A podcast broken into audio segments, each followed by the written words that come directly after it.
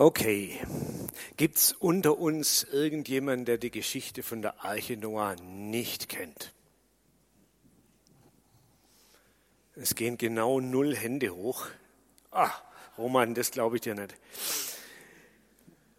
Wir alle kennen diese Geschichte von der Arche und der Sintflut mindestens in groben Zügen. Ich war selber verwundert, wie lang sie in der Bibel beschrieben ist und wie viele Wiederholungen in diesem Bericht drin sind.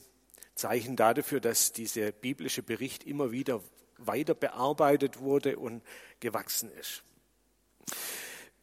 Unsere erste Begegnung mit dieser Geschichte geht wahrscheinlich auf irgendein Bilderbuch zurück, vermute ich mal, bei den allermeisten, ähm, auf eine Kinderbibel vielleicht oder auf den Kindergottesdienst.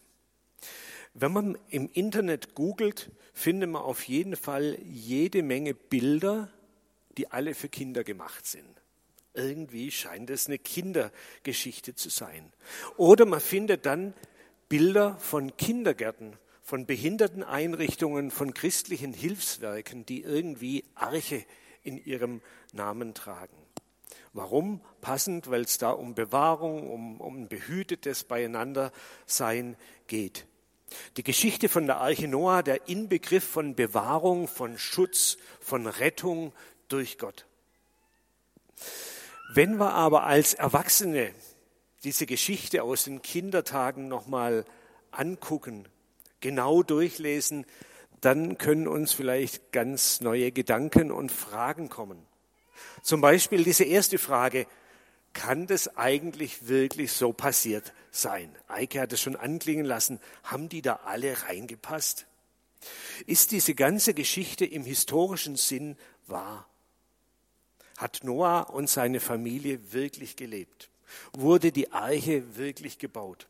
Und war sie in der Lage, alle Arten von Tieren aufzunehmen und über die Dauer von etwas über einem Jahr zu versorgen? Und ist sie tatsächlich irgendwo auf dem Gipfel des Ararat-Gebirges gelandet? Die Antwort auf diese Frage nach der Historizität dieser Geschichte, weder die Sintflut noch die Arche sind bisher bewiesen. Es gibt keine Nachweise dafür, aber es gibt auch keine Widerlegung. Aber vielleicht ist es auch gar nicht so wesentlich. Wir müssen die Frage nach der historischen Glaubwürdigkeit ein Stück weit offen lassen und trotzdem hat uns diese Geschichte was zu sagen, weil sie wie die anderen Geschichten aus dieser biblischen Urgeschichte von 1. Mose 1 bis 1. Mose 11 ein Stück der Geschichte Gottes mit den Menschen erzählt. Und da will ich heute drauf schauen und will mit euch vor allem den Anfang der Geschichte und das Ende der Geschichte anschauen. Zuerst der Blick auf den Beginn der Geschichte. Der Herr sah, dass die Bosheit der Menschen auf der Erde zugenommen hatte. Den ganzen Tag lang hatten sie nur Böses im Sinn. Die Erde war in den Augen Gottes durch und durch verdorben und voller Gewalttaten. Alle Lebewesen auf der Erde hatten den rechten Weg verlassen und sich dem Bösen zugewandt.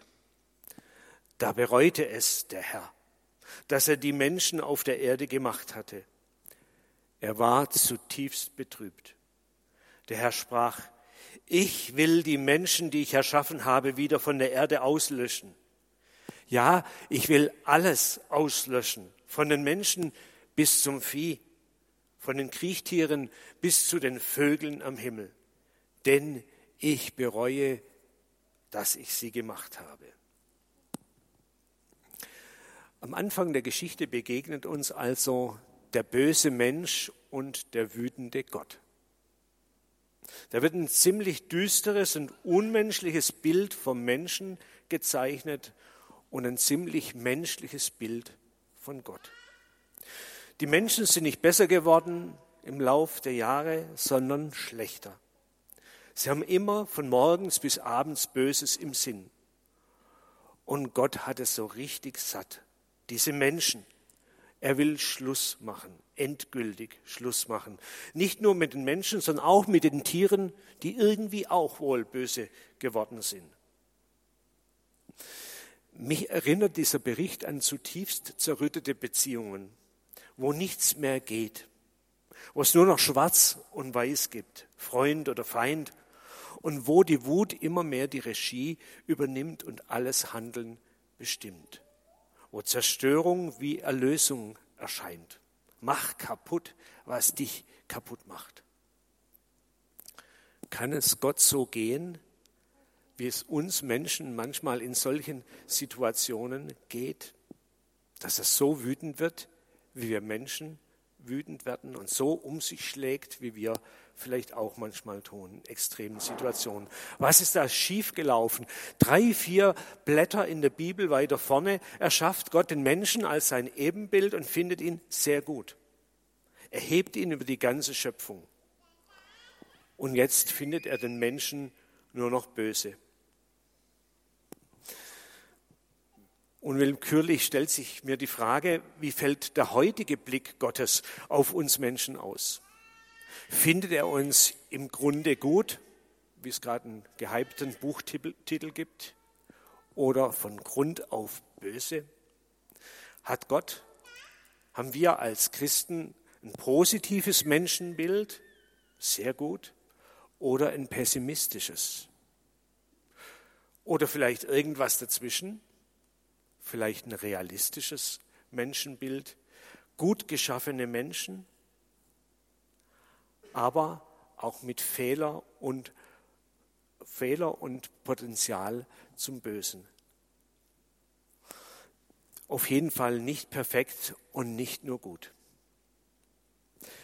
Wie auch immer, Gott zieht seinen Schlussstrich unter die misslungene Geschichte mit den Menschen. Er vernichtet die ganze Schöpfung. Naja, nicht ganz. Ich lese weiter. Noah aber fand Gnade beim Herrn. Noah war ein gerechter Mann und tadellos, im Gegensatz zu seinen Zeitgenossen. Er führte sein Leben in enger Beziehung zu Gott. Noah hatte drei Söhne, Sem, Ham und Japhet. Da sagte Gott zu Noah, ich habe den Untergang aller Lebewesen beschlossen, denn ihretwegen ist die Erde voller Gewalttaten. Ja, ich will sie mit Moment. Ich will sie mit der Erde vernichten. Bau dir ein Schiff, eine Arche. Und da wird genau beschrieben, wie diese Arche gebaut werden soll, denn ich will eine Sintflut über die Erde hereinbrechen lassen. Sie soll alles unter dem Himmel vernichten, in dem der Lebensatem ist. Alles, was auf der Erde ist, soll umkommen. Doch mit dir schließe ich einen Bund. Geh in die Arche, zusammen mit deinen Söhnen, deiner Frau und den Frauen deiner Söhne. Nimm von allen Lebewesen jeweils ein Paar mit in die Arche, so bleiben sie am Leben. Nimm genug zu essen mit und leg Vorräte an für dich und die Tiere. Noah machte alles, wie Gott es ihm befohlen hatte. Da bekommt also diese Rache- und Vernichtungsaktion Gottes so eine kleine Ausnahmeregelung und vielleicht sogar eine richtige Wende. Es gibt ihn noch, den Mensch, den Gott gut findet. Den Mensch, der Gott gerecht wird. Und weil Gott ein gerechter äh, Gott ist, kann er den dann doch nicht umbringen. Im Gegenteil. Dieser gerechte Mensch könnte die Keimzelle von einem Neuanfang sein. Mit ihm will Gott einen Bund schließen, einen Vertrag und eine bessere Menschheit auf den Weg bringen. Dieses Muster von gerechten Menschen und ungerechten Menschen, von Segen und von Strafe finden wir nicht nur in dieser Geschichte, sondern auch in der Bibel, vor allem im Alten Testament. Immer wieder dieses Muster Gnade und Segen den Gerechten, Strafe oder Tod für den Ungerechten. Hier zum Beispiel ein kleiner Ausschnitt aus einer Rede von Mose zu seinem Volk. Siehe, ich lege euch heute vor den Segen und den Fluch. Den Segen, wenn ihr gehorcht den Geboten des Herrn eures Gottes, die ich euch heute gebiete, den Fluch aber, wenn ihr nicht gehorchen werdet den Geboten des Herrn eures Gottes und abweicht von dem Weg, den ich euch heute gebiete, dass ihr anderen Göttern nachwandelt, die ihr nicht kennt. Da ist die Logik klar. Gott ist gut zu dir, wenn du so lebst, wie Gott das will. Wenn du das nicht tust, dann wirst du verflucht. Wie das mit dir und mit Gott ist, hängt also von dir und von deinem Verhalten ab. Schwarz-weiß. Aber die Frage bleibt, wie hoch hängt die Latte? Was muss ich bringen an Glaube, an Gottes Gehorsam, an Gutsein, damit ich Gottes Segen ernte? Und, oder bin ich da drunter und werde dann verflucht? Noah war offensichtlich gut genug. So wird er und seine Familie gerettet. Ja, und dann kommt dieser Teil der Geschichte, der in den Kinderbibeln so farbig, so fantasievoll und lustig ausgemalt wird. Zumindest die obere Bildhälfte kann man finden auch in ähm, Kinderbibeln. Der schreckliche Teil der Geschichte, das was hier in der unteren Hälfte dargestellt ist, für den gibt es wenig Bilder. Der Tod von all den Menschen und Tieren, die nicht in die Arche durften. Ein Jahr und zehn Tage sind Noah und seine Familie in der Arche. Die Bibel erzählt ganz wenig über die Zeit, ganz wenig über die Probleme zwischen den verschiedenen Tieren und so und der Versorgung und wie das geklappt hat. Und ich will es auch lassen. Und zappe jetzt direkt an das Ende der Geschichte, an das Ende der Flut. Eines Tages meldet sich Gott wieder zu Wort beim Noah. Da sagte Gott zu Noah, geh aus der Arche hinaus, zusammen mit deiner Frau, deinen Söhnen und den Frauen deiner Söhne. Nimm all die Tiere mit hinaus, die bei dir sind, die Vögel, das Vieh und alles, was auf dem Boden kriecht. Auf der Erde soll es von ihnen wimmeln. Sie sollen fruchtbar sein und sich auf der Erde vermehren. Vielleicht erinnert ihr euch, das ist genau die gleiche Formulierung wie aus der, dem Schöpfungsbericht. Fruchtbar sein und sie auf der Erde vermehren. Neuanfang. Da ging Noah hinaus. Noah baute einen Altar für den Herrn, Zeichen seiner Frömmigkeit. Von den reinen Tieren und den reinen Vögeln brachte er einige auf dem Altar als Brandopfer dar. Der Geruch stimmte den Herrn gnädig und er sagte zu sich selbst, Nie wieder will ich die Erde wegen der Menschen verfluchen. Denn von Jugend an haben sie nur Böses im Sinn. Nie wieder will ich alles Lebendige so schwer bestrafen, wie ich es getan habe. Solange die Erde besteht, werden nicht aufhören Saat und Ernte, Frost und Hitze, Sommer und Winter, Tag und Nacht. Dann sagte Gott zu Noah und zu seinen Söhnen, die bei ihm waren, ich aber, ich schließe meinen Bund mit euch und euren Nachkommen und allen Lebewesen bei euch, den Vögeln, dem Vieh und den wilden Tieren, nie wieder, nie wieder soll eine Sintflut alles Leben ausrotten. Nie wieder soll eine Sintflut die Erde vernichten.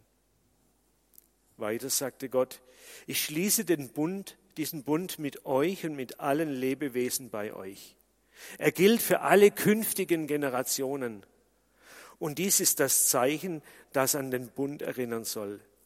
Ich setze meinen Bogen in die Wolken. Er soll das Zeichen sein für den Bund zwischen mir und der Erde. Unser Ende dieser Geschichte mit dem Regenbogen. Es ist so ein bisschen wie wenn nach einem Gewitter wieder die Sonne rauskommt und strahlt. Die grausige Geschichte endet mit einem großen Happy End. Gott macht einen Neuanfang mit den übriggebliebenen, mit denen, die er gerettet und bewahrt hat, mit den Guten und Gerechten. Die bekommen das tolle Versprechen, dass Sommer und Winter, Tag und Nacht, Frost und Hitze nicht aufhören sollen. Also, dass Gott dieses Ökosystem Erde nie mehr zerstören wird, wie bei der, so zerstören wird wie bei der Sintflut. Und der Regenbogen, das Zeichen, das Himmel und Erde verbindet, wird zum Zeichen von Gottes Bund mit dem Noah und mit allen Menschen nach ihnen. So, das ist das positive Ende dieser Geschichte oder zumindest die äußere Schicht davon. Aber es gibt noch eine tiefer liegende Schicht von diesem Abschlussbericht der Sintflutgeschichte. Der eigentliche Clou, die entscheidende Aussage dürfen wir nicht übersehen. Wir müssen genau hören, was Gott über die Menschen sagt und wie er künftig mit den Menschen umgehen will. Und deswegen habe ich dann nochmal den unteren Text zuerst. Nie wieder will ich die Erde wegen der Menschen verfluchen, sagt Gott. Denn von Jugend an haben sie nur Böses im Sinn. Komisch. Gott hat doch den Besten und die Besten gerettet. Den Noah und seine Familie, die Gerechten und Gläubigen. Trotzdem stellt Gott fest, die Menschen haben von Jugend an nur Böses im Sinn. Nie wieder will ich alles Lebendige so schwer bestrafen, wie ich es getan habe. Und dann könnt ihr jetzt mal das vergleichen mit dem Text vorher. Was hat Gott vorgesagt über die Menschen? Wo liegt der Unterschied zwischen diesen beiden Texten?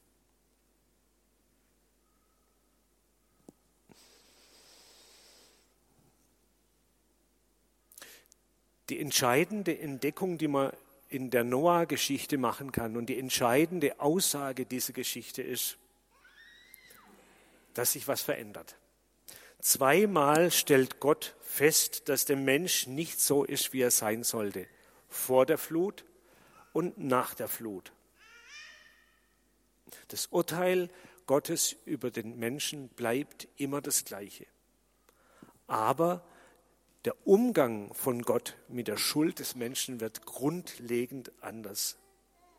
Am Anfang bereut Gott, dass er die Menschen geschaffen hat und beschließt ihre Vernichtung. Am Ende der Geschichte bereut Gott, dass er die Menschen und die Schöpfung vernichtet hat und beschließt und verspricht es den Menschen, dass er das nie wieder tun wird. Merkt ihr, es ist keine Geschichte über die Entwicklung des Menschen, so wie die Geschichten davor. Es ist eine Geschichte über die Entwicklung Gottes. Gott entwickelt sich. Gott verändert sich in dieser Geschichte. Total spannend. Wir singen ja so gern, du bist immer derselbe. Stimmt vielleicht gar nicht so. Gott bleibt sich treu und verändert sich deshalb. Gott wird gnädiger, er wird barmherziger, er vernichtet die Menschen, die böse sind, nicht mehr. Er lässt sie alle leben. Warum ist das so? Ganz einfach. Weil Gottes innerstes Wesen, seine Identität Liebe ist. Liebe zu uns Menschen. Weil er die Menschen mehr als alles andere liebt. Deshalb bleibt er den Menschen treu, immer und immer wieder. Immer und immer wieder ist Gott von den Menschen enttäuscht. Immer wieder ist er wütend über sie. Aber immer und immer wieder ist seine Liebe stärker als alles andere. Auch das könnt ihr in der Bibel an vielen Stellen nachlesen. Zum Beispiel im Psalm 30. Da heißt, singt dem Herrn, ihr Frommen, dankt ihm und denkt daran, heilig ist er. Nur einen Augenblick dauert sein Zorn, doch seine Güte umfasst das ganze Leben. Am Abend fließen die Tränen, doch am Morgen herrscht wieder Freude. Das, was Gott an den Menschen enttäuscht, hat eine viel geringere Dimension als seine Liebe zu den Menschen. Diese Veränderung Gottes lässt sich an vielen Stellen der Bibel zeigen und sie ist noch nicht zu Ende an dieser Stelle. Wie groß Gottes Liebe tatsächlich ist, zeigt sich nirgends deutlicher als am Leben und am Sterben von Jesus, der seine Göttlichkeit hinter sich lässt, der als Mensch unter Menschen lebt, ausgestoßene, benachteiligte, anrüchige, unanständige, schuldige Menschen liebt er und holt sie zu Gott zurück, öffnet ihnen die Tür zu Gott. Jesus, der Schuld vergibt. Jesus, der für die Schuld der Welt am Kreuz stirbt. Ihr merkt, wir landen dann plötzlich mitten in der Passionsgeschichte. Passt ja irgendwie auch zur Jahreszeit. Jesu Tod am Kreuz, der Tod von einem für alle, der Tod des Gottessohns für die Schuldigen. Das ist die Umkehrung, die genaue Gegengeschichte zur Sintflut-Erzählung. So sehr hat Gott sich verändert. Am Kreuz, an Ostern, Karfreitag zeigt sich, wie radikal Gottes Menschenliebe ist und wie sehr sie ihn verändert hat, aus lauter Liebe. Und mit dieser Liebe dürfen wir heute rechnen. Wir müssen nicht, uns nicht mehr fürchten, dass wir irgendeine Latte des Gerechts und Gutseins nicht überspringen können und zu schlecht sind und nicht angenommen werden. Du musst nicht glauben, dass Gott dich erst liebt, wenn du ein richtig guter Mensch geworden bist. Gott hat sich geändert. Er will dich nicht vernichten. Er will dich bei sich haben, weil er dich liebt. Ich lade euch ein, dass wir das jetzt auch so ein bisschen feiern und Gott dafür loben, dass er so ist mit einigen Liedern. Und vielleicht ist es auch schön, wenn er mal aufsteht dazu, dürft er, müsst ihr nicht. Wir singen gleich das erste Lied. Du hast Erbarmen und du zertrittst all meine Schuld. Wo ist ein Gott wie du, der die Sünde verzeiht und das Unrecht vergibt? Wo ist ein Gott wie du? Nicht für immer bleibt dein Zorn bestehen, denn du liebst es, gnädig zu sein.